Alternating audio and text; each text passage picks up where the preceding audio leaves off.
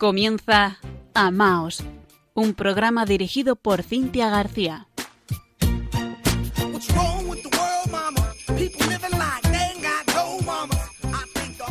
Queridos oyentes de Radio María, feliz Nochebuena.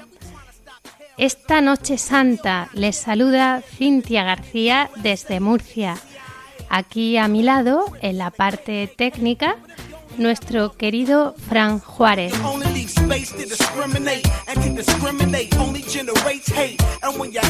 Y junto a nosotros el invitado de esta noche, que en breve les voy a presentar. Pero antes, como es habitual, les recuerdo que se pueden poner en contacto con nosotros para hacernos cualquier comentario, pregunta, sugerencia, nos pueden escribir cuando lo deseen al correo electrónico amaos@radiomaria.es. Estamos también en las redes sociales, en Facebook eh, con arroba amaos.radiomaria y en Twitter con amaosrm.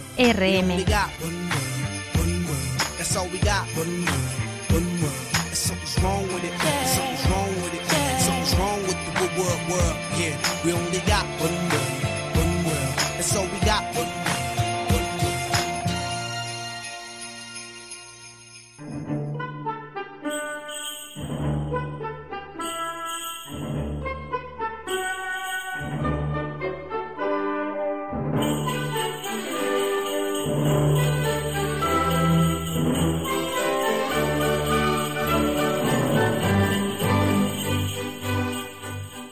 Durante estas cuatro semanas del tiempo litúrgico de Adviento, que significa espera, la Iglesia nos ha preparado para esta noche. Confiamos que en este preciso instante nuestros oyentes se encuentren reunidos en familia, con sus seres queridos, para celebrar cada uno y todos juntos la venida de Jesús. Si además están ustedes escuchando esta que es la radio de la Virgen, nos unimos todos a celebrar con ella en su inmaculado corazón. También es muy posible que no nos puedan escuchar esta misma noche, si andan ustedes ajetreados con cenas, encuentros y quieren asistir después a la misa del gallo, que se celebra en torno a la medianoche para recibir en plenitud el día de Navidad y celebrar el nacimiento de Jesús. Bueno, en tal caso, nos pueden escuchar más adelante, gracias al podcast que subiremos a la página web de Radio María España.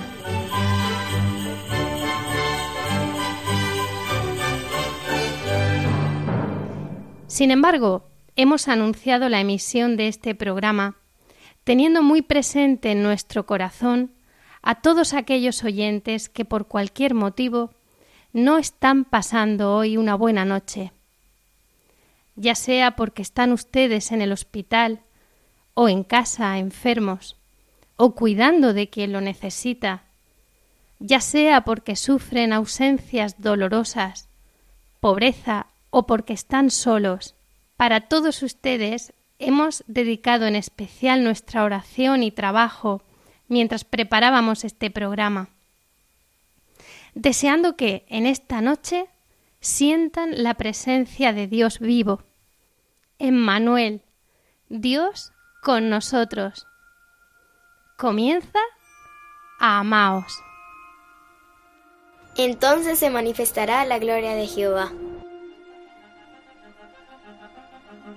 He aquí que una virgen concebirá y dará a luz un hijo, y llamará su nombre Emanuel, Dios con nosotros. Porque un niño nos es nacido, hijo nos es dado, y se llamará su nombre admirable, consejero, Dios fuerte, príncipe de paz.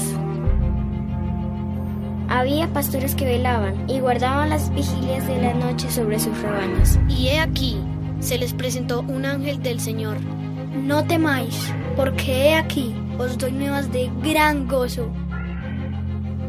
Que os ha nacido hoy en la ciudad de David un Salvador. Un Salvador. Un Salvador que es Cristo el Señor. Jesucristo, el Hijo unigénito de Dios. El único que podía salvarnos. De nuestros pecados, de nuestra tristeza. Él nació. Para que podamos nacer de nuevo. Si lo amamos, lo recordamos, lo seguimos. Alégrate. Alégrate. Alégrate mucho. Porque a ti. Y a mí. Y a todos nosotros nos ha nacido un Salvador.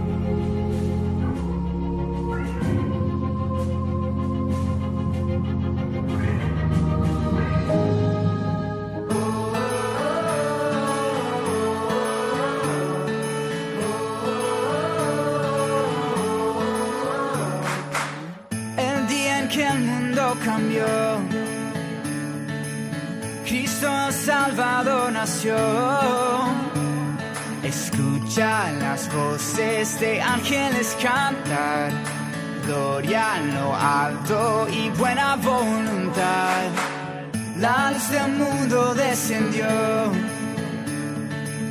la tierra entera se alegró. Escucha las voces de ángeles cantar, gloria en lo alto y buena voluntad.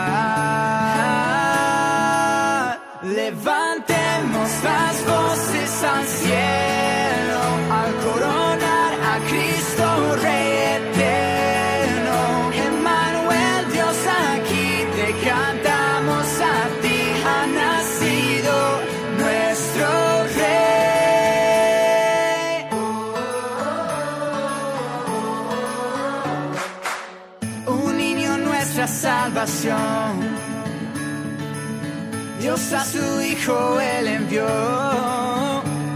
Escucha las voces de ángeles cantar, anuncian a Cristo la primera Navidad. Levantemos las voces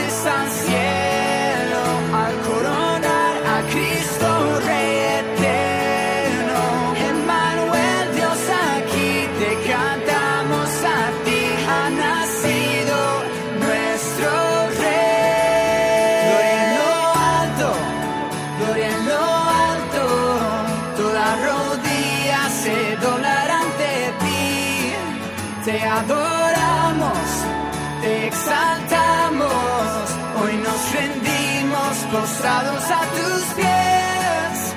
Gloria en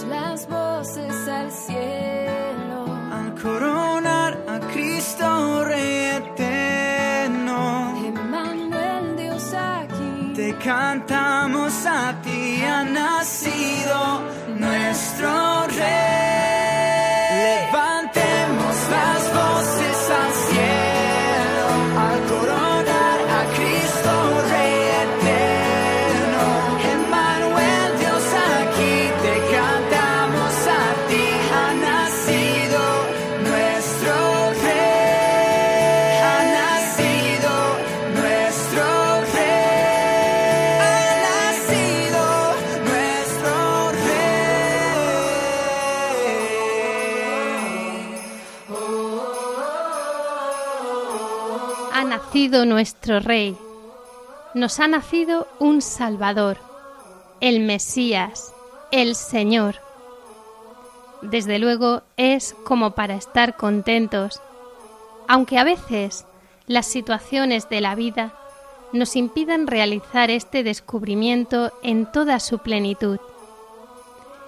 Y para ayudarnos a profundizar en lo que celebramos esta Noche Santa, en lo que significa el nacimiento del Hijo de Dios para cada uno de nosotros, esta noche nos acompaña el Padre Francisco del Eremitorio de Nuestra Señora de la Luz en Murcia. Esta comunidad de los hermanos de la luz que tenemos aquí en Murcia es única en el mundo. Su origen data de hace varios siglos, con la presencia de grupos de eremitas que vivían en cuevas, en soledad, oración y penitencia, en la Sierra de Salé, situada en la Sierra de Carrascoy. La labor de estos religiosos se centró siempre en ayudar a los más necesitados, sufriendo junto al pueblo epidemias, guerra, cambios políticos convulsos, hambre y miseria tras la gran inundación de 1645. El obispo de Cartagena, entonces don Antonio Medina, mandó reunir a los ermitaños y constituir una comunidad. Después se construyó un pequeño oratorio, origen del actual templo del eremitorio. Los hermanos de la luz profesaron votos perpetuos de castidad, pobreza y obediencia, y su regla de vida está centrada en la oración, el trabajo y la penitencia. Y así, durante siglos, aquí continúan nuestros hermanos de la luz. Les mandamos un abrazo muy grande y especial esta noche a los hermanos Atanasio, Benito y Malaquías. Y muy buenas noches, Padre Francisco. Buenas noches, Cintia, y extiendo mi saludo a todos los que nos escuchan a través de la radio.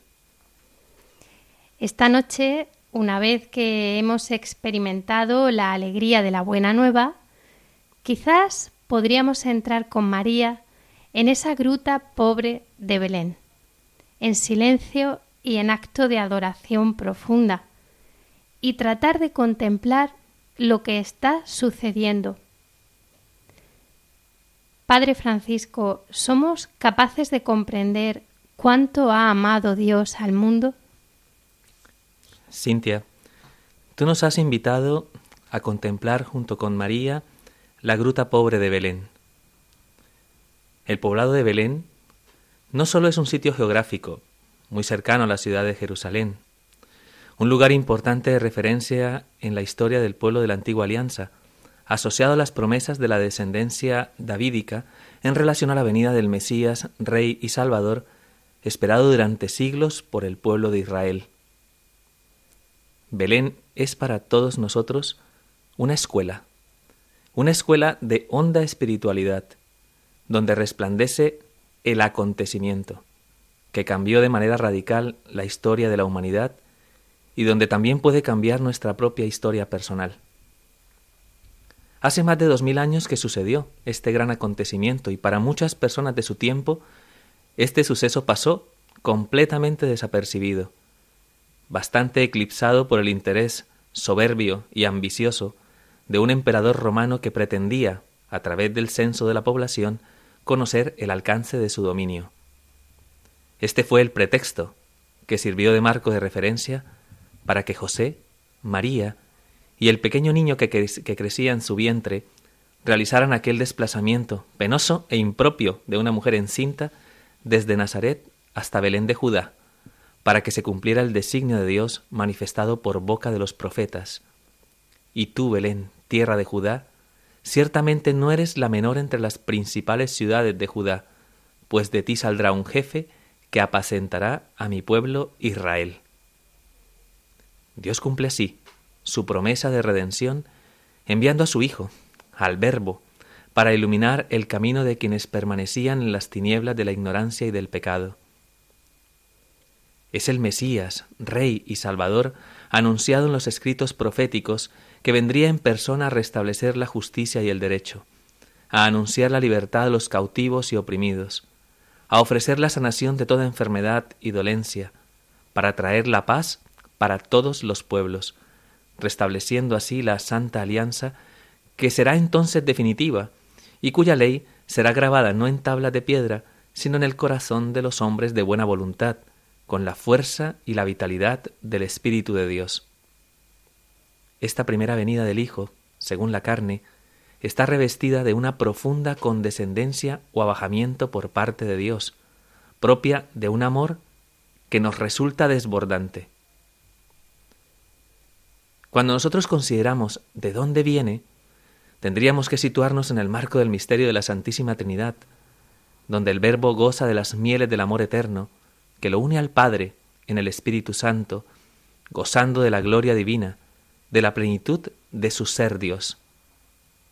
En consideración a la ruina causada por el pecado del hombre, el Verbo irrumpe en la contingencia y en la fragilidad de nuestra historia, movido únicamente por su infinito amor, a través de un abajamiento que no conoce límites, haciéndose carne, carne, sin hacer alarde de su categoría de Dios, para mostrarnos el camino de la humildad como un referente fundamental de la pedagogía de la salvación de Dios. El Verbo viene al seno inmaculado de la Santísima Virgen María, la tierra fértil y fecunda, la mujer sin mancha ni arruga, en donde germinará y crecerá la semilla de la nueva humanidad, redimida en virtud de la gracia divina, la descendencia que aplastará la cabeza de la serpiente primordial. ¿Cómo es posible que Dios, para quien el universo es el estrado de sus pies, se haga hombre? ¿Cómo es posible que se abaje a nuestra condición frágil y contingente?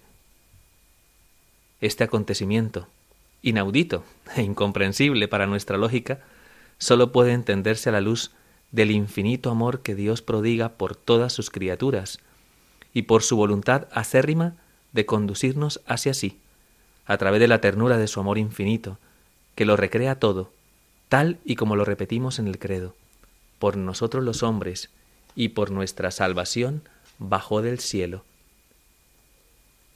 Sin embargo, Cintia vino a los suyos, y los suyos no lo reconocieron, seguramente cegados por el endurecimiento del corazón y por la falta de receptividad a la gracia divina. Una tras otra, las puertas de las casas de Belén se fueron cerrando a su paso, y no tuvo más remedio que abrir sus ojos a este mundo en un humilde pesebre, acompañado no por las glorias celestes, sino por el frío de la noche y las pajas que le sirvieron de cobijo, y por el aliento de las bestias que le ofrecieron calor, con el único consuelo de sus padres, de José y María, que contemplaban maravillados una escena que jamás podrían borrar de sus corazones. Es el Emanuel, el Dios con nosotros, hecho niño recién nacido, para acercarse al hombre y ofrecer el candor y la grandeza de un amor que no conoce límites.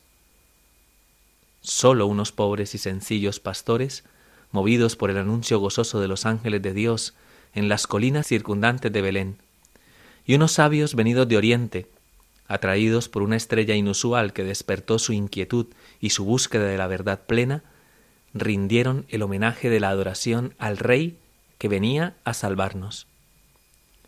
Qué extraordinaria escuela de virtud nos ofrece el portal de Belén. Ahora, Cintia, cuando la Iglesia dirige su mirada hacia el pasado, recordando este gran acontecimiento, nos invita a aprender una profunda lección de humildad y de condescendencia, de desprendimiento y de pobreza, de sencillez y de apertura de corazón a la gracia, en definitiva, de ternura y de amor ilimitado, que nos puede ayudar a no dejar que pase desapercibido este suceso en nuestra vida.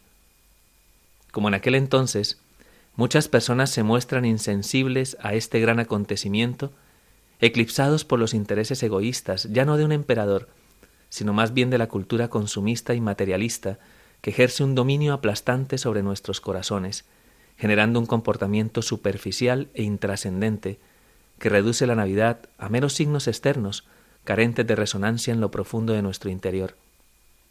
Jesús vuelve a experimentar el rechazo de muchos hogares, de muchos corazones, que desbordados por la preocupación de las realidades temporales y cegados por el individualismo que reina en nuestro mundo, se muestran insensibles ante la inminencia de su llegada.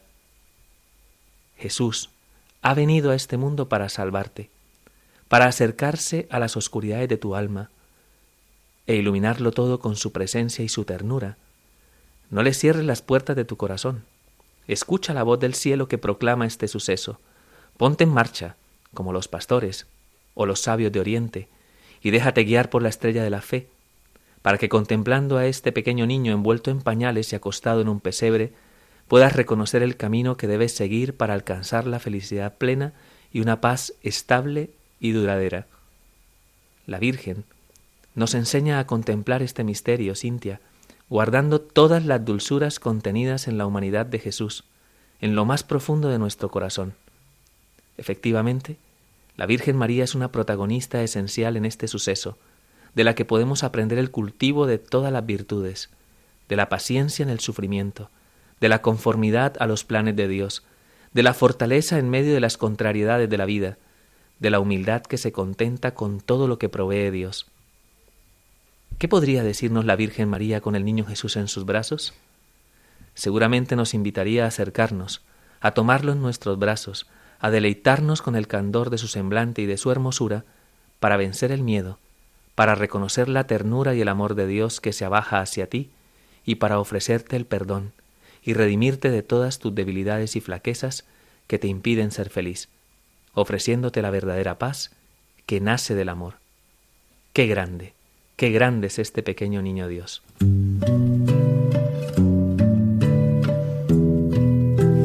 Contemplar es mirar con fe y con amor. Es participar en una alegría más profunda. Ante Jesús niño, los pastores primero, después los reyes magos, se postraron y le adoraron. Pero antes le adoraron sus padres, la Santísima Virgen y San José. Meditamos este momento de la Sagrada Familia en la música de Fray Nacho con esta Nana de San José.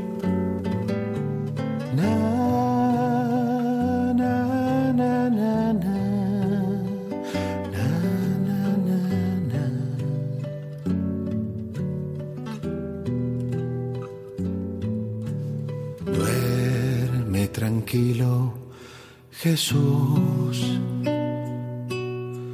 Me quedaré siempre aquí,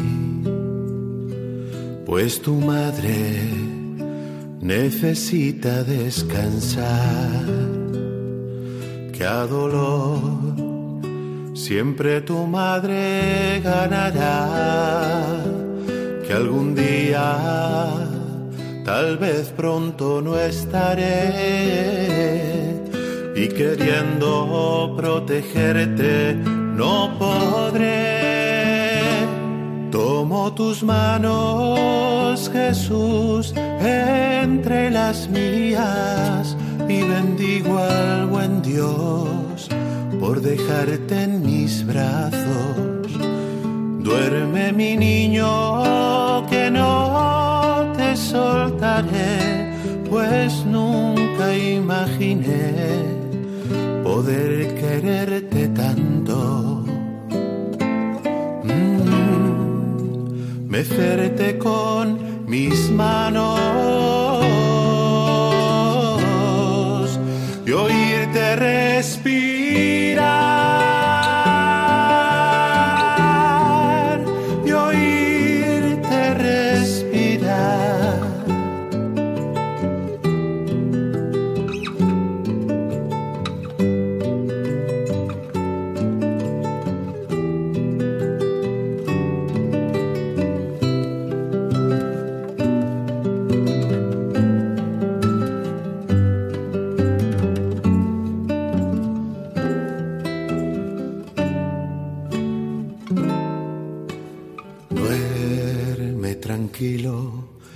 Jesús.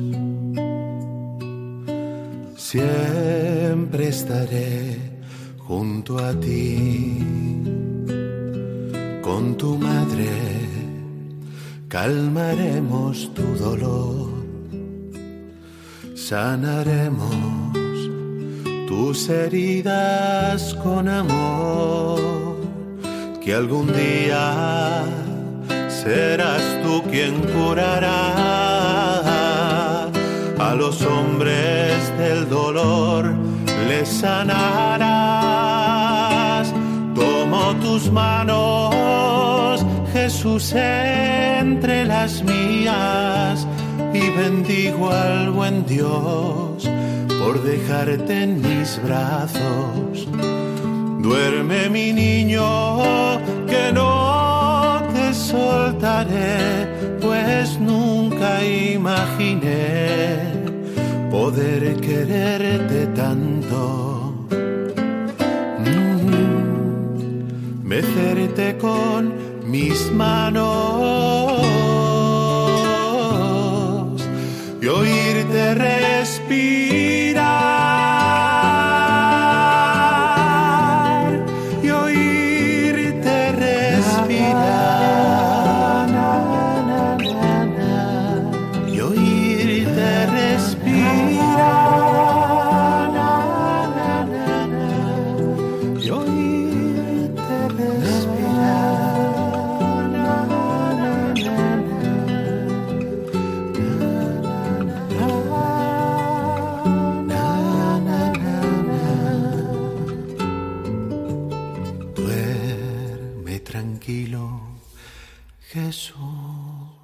Están escuchando Amaos en Radio María.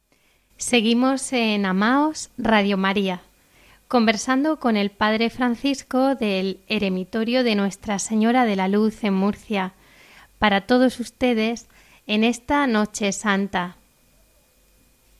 Ante el misterio del amor de Dios, que nos supera por todas partes, uno se plantea cómo responder a esto. No se puede permanecer como si esto no hubiera sucedido, como si no estuviese ahí ante nosotros, porque en verdad nos reclama amor, adoración, gratitud.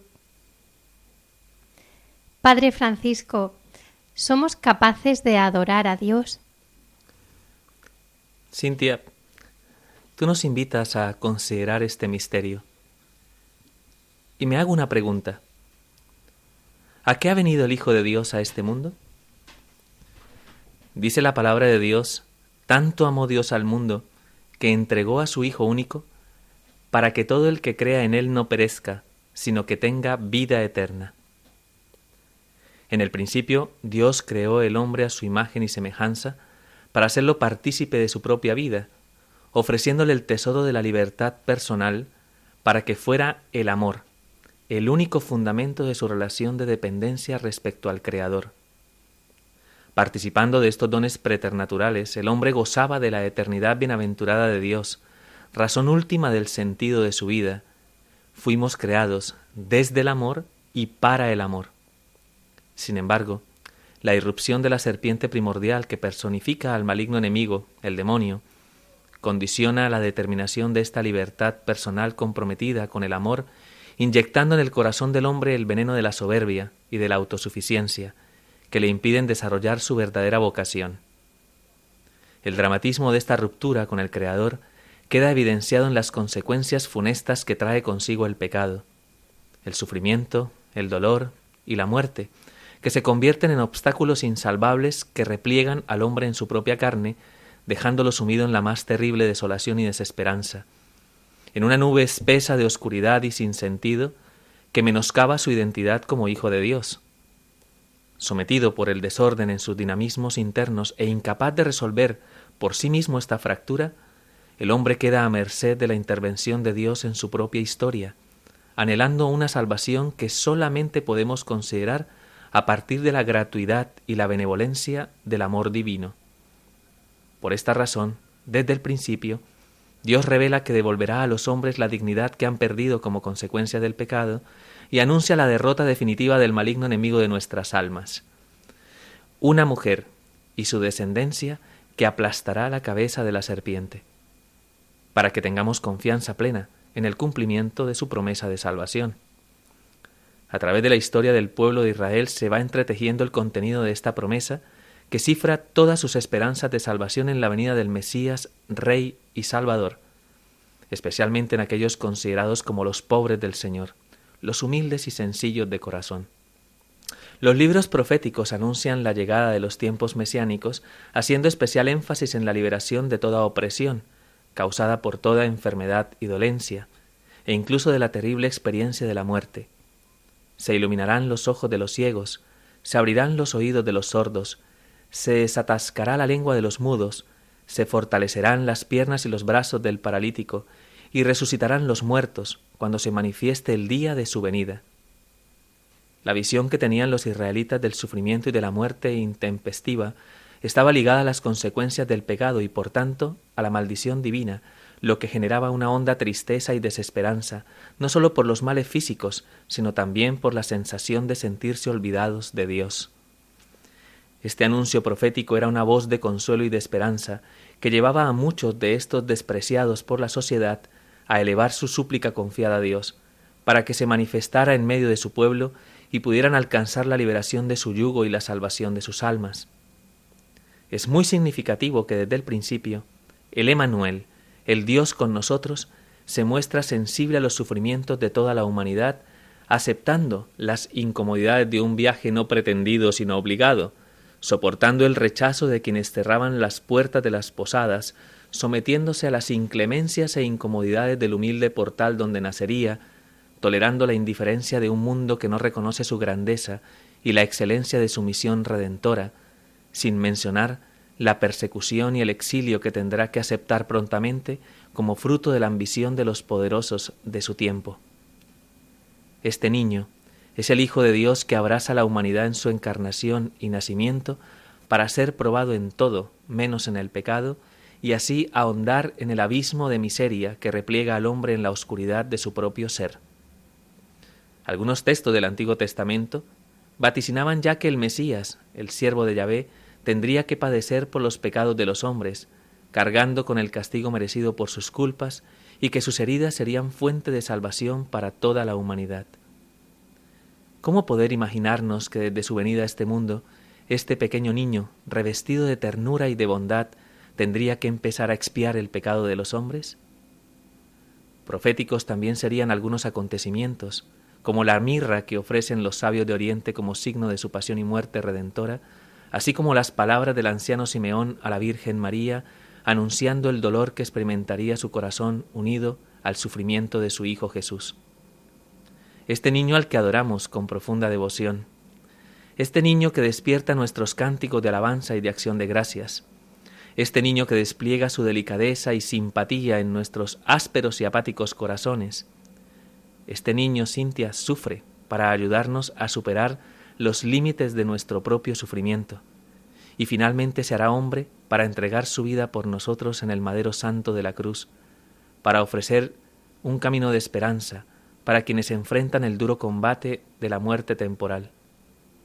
Este niño viene al encuentro de cada alma que sufre, de cada alma que experimenta el abandono y la traición, de cada alma que sufre el sinsabor de la soledad y el desprecio, de cada alma que siente las limitaciones de un cuerpo envejecido o enfermizo, de cada alma que se encuentra sumida en la depresión y la desesperanza, de cada alma que acusa severamente un pasado oscurecido por los errores y pecados, de cada alma que se sabe esclava de los diferentes vicios que nos atan, de cada alma que agoniza en medio de grandes tentaciones y perturbaciones, de cada alma que experimenta temor ante la llegada de la hermana muerte.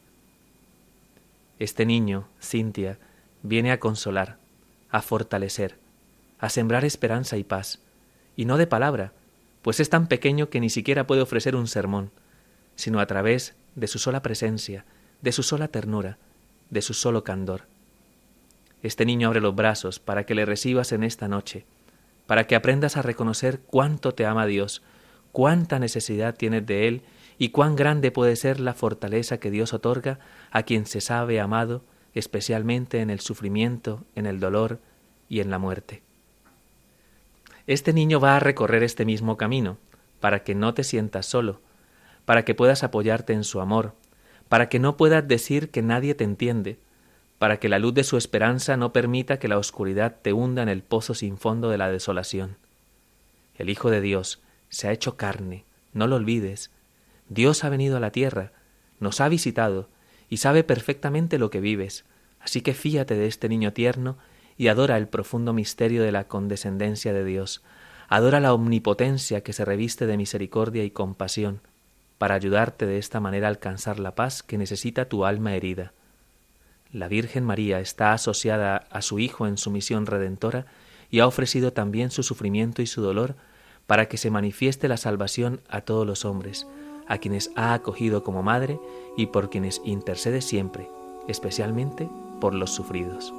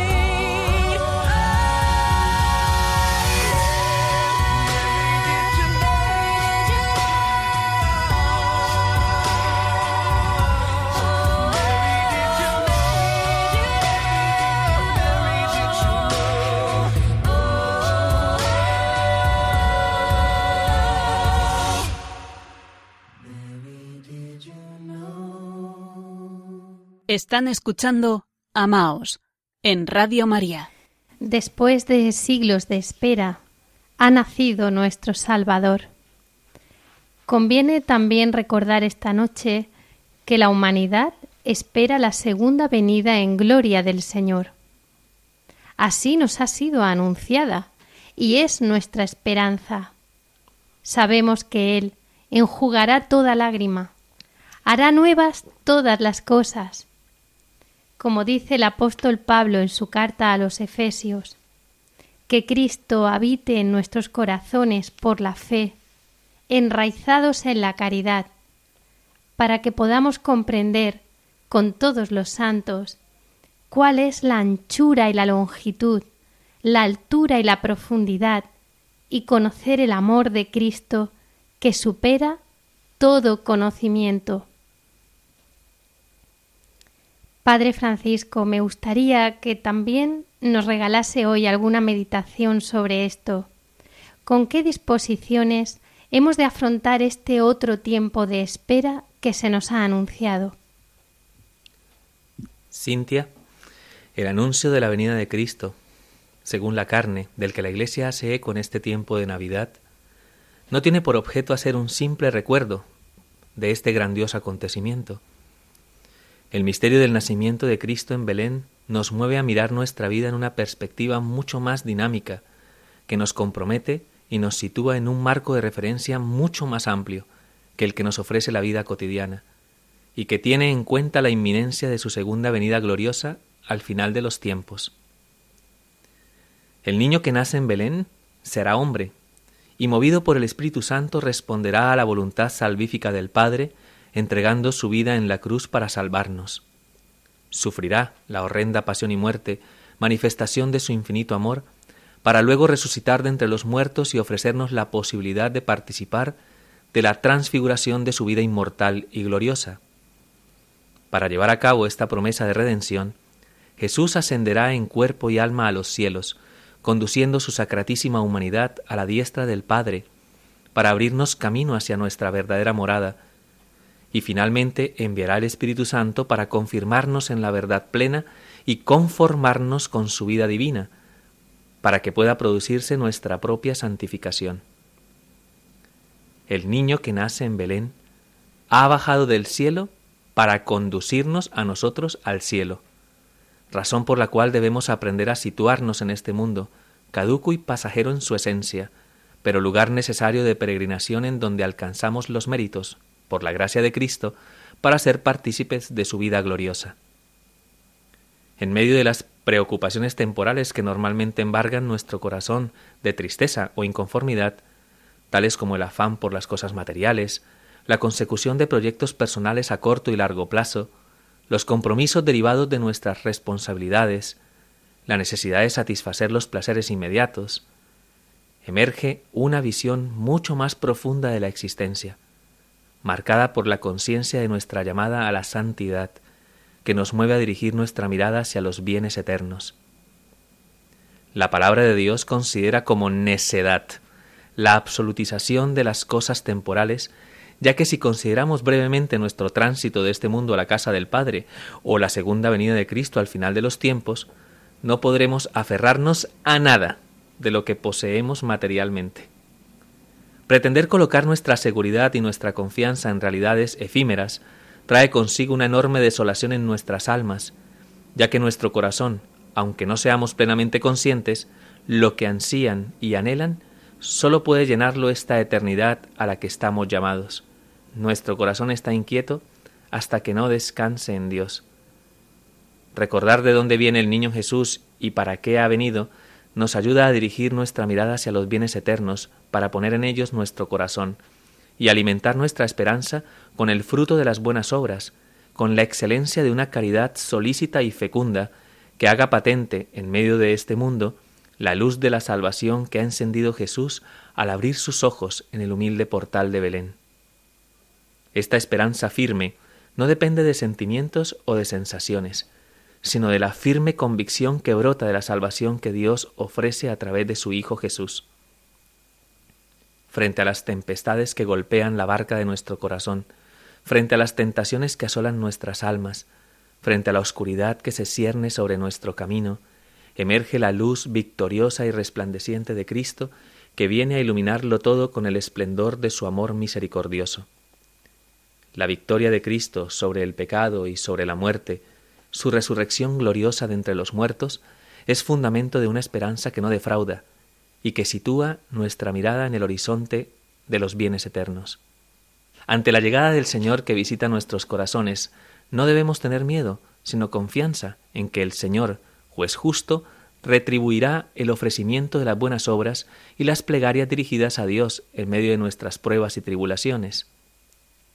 Cintia, ten por seguro que si la lámpara de tu corazón permanece encendida con el aceite abundante de la gracia de Dios, la consideración del encuentro definitivo con Cristo no será algo tenebroso y lúgubre, sino más bien como una liberación, que te llevará a experimentar la alegría de la redención definitiva. Alzad vuestra cabeza, poneos en pie ante el Hijo del Hombre. Esta actitud pletórica de esperanza es la que lleva a la Iglesia a suplicar en cada celebración de la Santa Misa Maránata, es decir, ven Señor Jesús, ven y transfórmalo todo con tu presencia gloriosa, ven y sácanos de este valle de lágrimas, ven y devuélvenos la alegría de la salvación, ven y líbranos de todo sufrimiento y aflicción, ven y abre las puertas del paraíso a tus hijos que confían en ti, ven y comprueba en nuestras almas el peso específico de la caridad, y haznos partícipes del gozo indecible de tu amor infinito que tanto anhelamos en nuestra vida terrena. Cintia, teniendo en cuenta estas motivaciones, se precisa examinar continuamente nuestra conciencia, en actitud vigilante, para no dilatar nuestro compromiso de fidelidad con el ejercicio de la caridad cristiana. El niño que nace en Belén nos propone unas actitudes y disposiciones necesarias para que su venida sea signo de segura esperanza para todos los hombres. Este tiempo es un tiempo de reconciliación y perdón, un tiempo para estrechar los lazos de comunión con nuestros seres queridos, un tiempo para desterrar de nuestras almas el terrible veneno del odio y del resentimiento que carcomen nuestro interior, un tiempo para acrecentar una mayor sensibilidad por quienes sufren y se encuentran solos en sus casas, en residencias y hospitales, en las cárceles y centros de acogida, por aquellos a quienes la Navidad del Señor les traerá un amargo recuerdo por las situaciones dramáticas vividas, un tiempo para recordar a quienes trabajan al servicio de los demás mientras otros disfrutan de la compañía de los suyos, un tiempo para implorar por quienes deambulan por las calles, por quienes llenarán el vacío de su corazón con toda clase de vicios, por quienes son rechazados por razón de su sexo, origen racial o clase social, por quienes tienen el corazón endurecido y aún no han conocido el amor de Dios. La Navidad del Señor es un tiempo para implorar misericordia a este pequeño niño Jesús por tantos inocentes que son injustamente tratados y manipulados por intereses egoístas, por los que son lesionados en su dignidad y quienes carecen del amor necesario para alcanzar una vida madura y plena. Este tiempo también nos sugiere la súplica confiada al niño Jesús para que sean superadas las barreras que dividen a los hombres y que fomentan el odio, especialmente en los lugares del mundo donde existen guerras y conflictos, donde tantos inocentes sufren las consecuencias de la dureza del corazón de los hombres. Cintia, aunque te encuentres en una situación complicada o difícil, aunque veas con poca ilusión estas fechas, aunque parezca que no haya ningún sentido para tener esperanza, piensa que este mundo puede cambiar, que tu corazón puede cambiar si acoges a este pequeño niño en tu corazón, si le consuelas, y te unes a Él, ofreciendo tu propio sufrimiento y dolor para que cesen todas las injusticias y se acreciente el don de la paz. La esperanza del mundo se cifra en nuestra disposición de corazón. No temas y abre tu corazón al niño Jesús. Muchísimas gracias por haber compartido esta noche buena con los oyentes de Radio María, Padre Francisco, ha sido un regalo muy grande para todos nosotros. Gracias. Gracias a ti, Cintia, por la invitación y mi saludo cordial para todas las personas que nos escuchan, deseándoles una muy feliz Navidad. Que Dios os bendiga.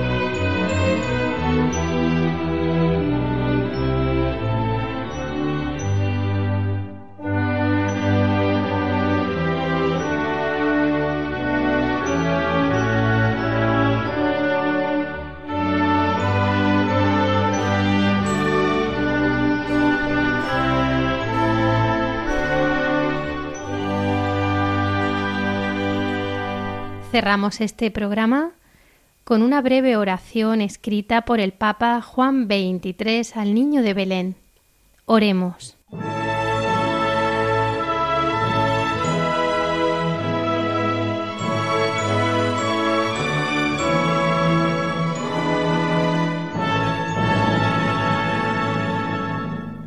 Dulce Niño de Belén, haz que penetremos con toda el alma en este profundo misterio de la Navidad. Pon en el corazón de los hombres esa paz que buscan, a veces con tanta violencia, y que solo tú puedes dar. Ayúdanos a conocernos mejor y a vivir fraternalmente como hijos del mismo Padre. Descúbrenos también tu hermosura, tu santidad y tu pureza. Despierta en nuestro corazón el amor y la gratitud a tu infinita bondad. Únenos en tu caridad y danos a todos tu celeste paz. Amén.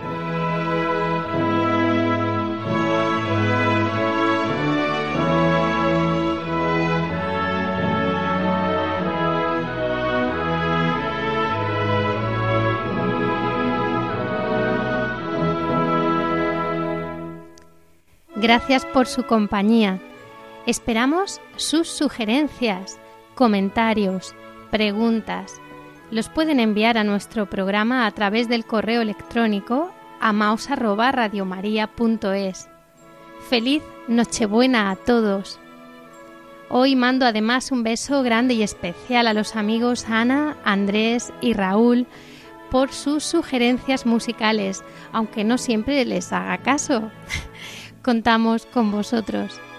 Y ya saben, tenemos una nueva cita en cuatro semanas. El lunes 21 de enero de 2019 a las 21 horas. Les deseamos un muy feliz año nuevo. Sigan escuchando la programación de Radio María y amaos. Un saludo y que Dios les bendiga.